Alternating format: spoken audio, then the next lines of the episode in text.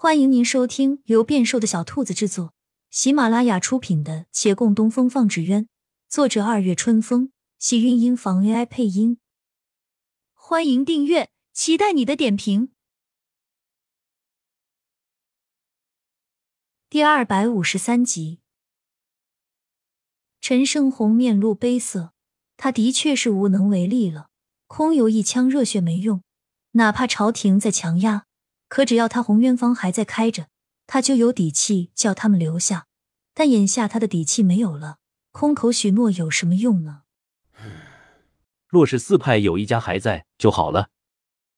这边有个年轻气盛的接话：“除了杨派，还没见好主子就玩失踪，忒不靠谱了。”陈生红想帮杨连奇说上几乎好话，没来得及开口，忽见城门有官兵走近。换一百姓问道：“长青斋往哪儿走？”被问的人指了方向，这边一行人皆闭了嘴，好奇的相互看。他们心照不宣，原地等待。很快传来了消息，说太妃对那十二生肖纸鸢很是喜欢，要长青斋再做一个。当然不是再做个一样的。至于做什么，太妃犯了难，她也没有什么方向。彼时安郡王在旁道。纸鸢要想在天上飞得好看，就得大，越大越好看。不若叫他们做个巨型纸鸢，这样就能拖延些时间，叫他再找找能让月兰亲自来献纸鸢的借口。而皇上也在，眉头一皱，突发奇想，那就做木派最有名儿那个。什么最有名儿？皇上一笑，正好朕也要瞧瞧。这女儿是不是比爹有长进？若是有长进，才不枉费朕免她木派之罪。啊！安郡王愣了愣，这有点刁难人了啊！守在城门的一众人听那消息，同时惊愕：什么做成人纸鸢？而须臾后，他们更是张大了嘴巴：什么长青斋拒绝了？一群人原地炸锅。乱转了会儿，慢慢淡定下来。跟咱们有什么关系？咱们着什么急呢？走吧。一语惊醒热锅人，他们忽然就安静了，悠悠整理包袱。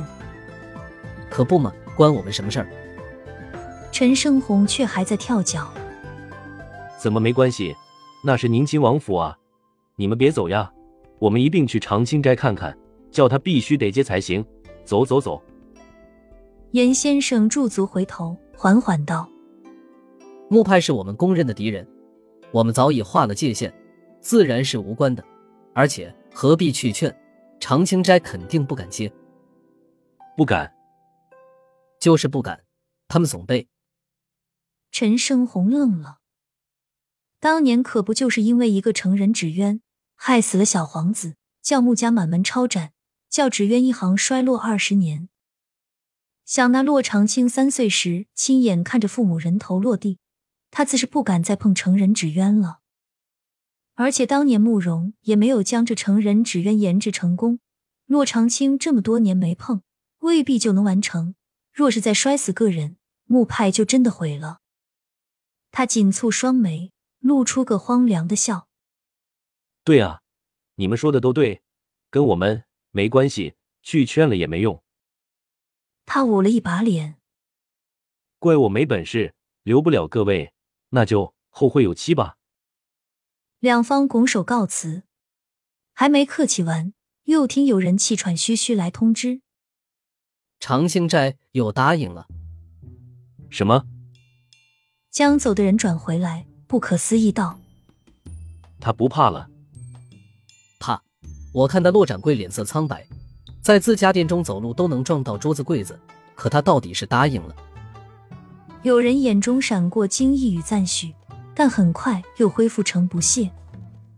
诚然如此，还是与他们无关啊。陈胜红适时拦住了他们的路。即便无关，也留下看一看吧。你们不好奇他能不能做成吗？严先生沉默了会儿，道：“那要不，我等再留些时日。”行行行，那就留下吧。他们往回走，但没去处，陈生红也要将他们往自己家里请。忽见杨家的人来了，一上来就道歉，说是少奶奶先前心情不好，对大家不是很客气，眼下已知错，特来请他们回去，并说外面有什么事儿，他杨家会担着。他们顺水推舟，便又回了杨家。路过长青斋，伸长脖子往里瞥了瞥，但什么都没看见。长青斋的一楼厅堂没人，骆长青在自己的房间里。桌上摊着一张图稿，是他爹留下的那个成人纸鸢的图纸。他盯着看了许久，外面已暮色四合，有人在桌前为他点了一盏灯。怕吗？月兰在他身边坐了下来，他坦然：“怕。”那为什么要接？越是怕，越是要去做，要不然我永远都会怕。他握握拳。可声音止不住颤抖。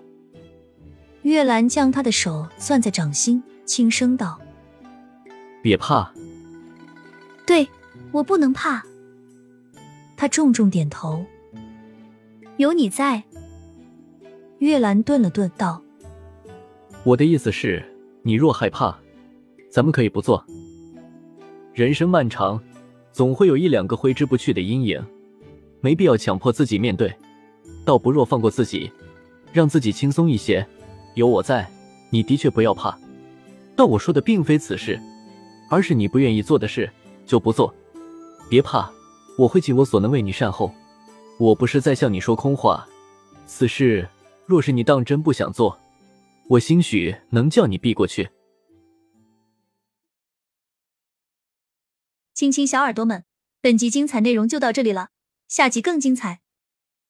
记得关注、点赞、收藏三连哦，爱你！